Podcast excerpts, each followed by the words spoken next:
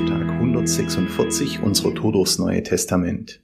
Ich bin Dennis und lese heute Hebräer 8 ab Vers 6.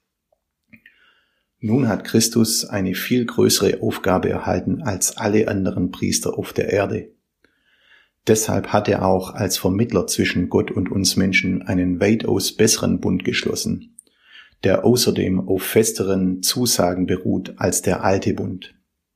Wenn dieser alte Bund vollkommen gewesen wäre, hätte kein neuer Bund geschlossen werden müssen. Es lag doch ein starker Tadel darin, als Gott zu seinem Volk sagte, es kommt die Zeit, in der ich mit dem Volk Israel und dem Volk von Juda einen neuen Bund schließe. Er ist nicht mit dem zu vergleichen, den ich damals mit ihren Vorfahren schloss, als sie sie bei der Hand nahm und aus Ägypten befreite. Denn sie haben sich nicht an meinen Bund gehalten. Deshalb habe ich mich von ihnen abgewandt, spricht der Herr. Aber dann werde ich mit dem Volk Israel einen neuen Bund schließen und der wird ganz anders aussehen. Ich schreibe mein Gesetz in ihr Herz. Es soll ihr ganzes Denken und Handeln bestimmen. Ich werde ihr Gott sein und sie werden mein Volk sein. Niemand muss dann den anderen noch belehren. Keiner braucht seinem Bruder mehr zu sagen, erkenne doch den Herrn.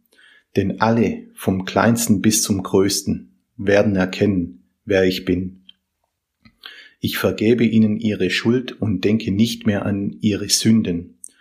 Gott selbst hat hier von einem neuen Bund gesprochen. Das bedeutet, dass der erste Bund nicht mehr gilt.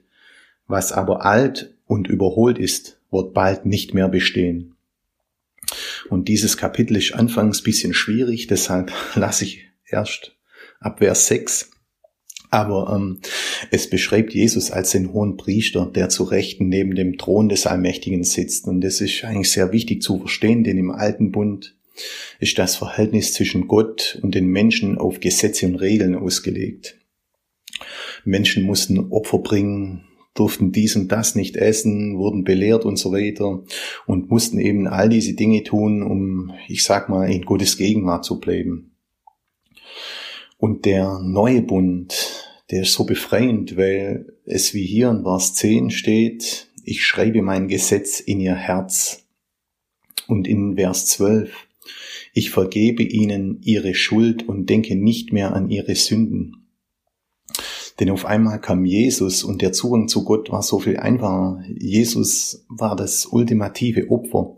Und dadurch müssen wir nicht jeden Sonntag über irgendwelche Priester, irgendwelche unschuldigen Ziegen oder Lämmer opfern, aber dürfen vielmehr ist halt unsere Schuld vergeben durch was Jesus getan hat. Und das ist die gute Nachricht.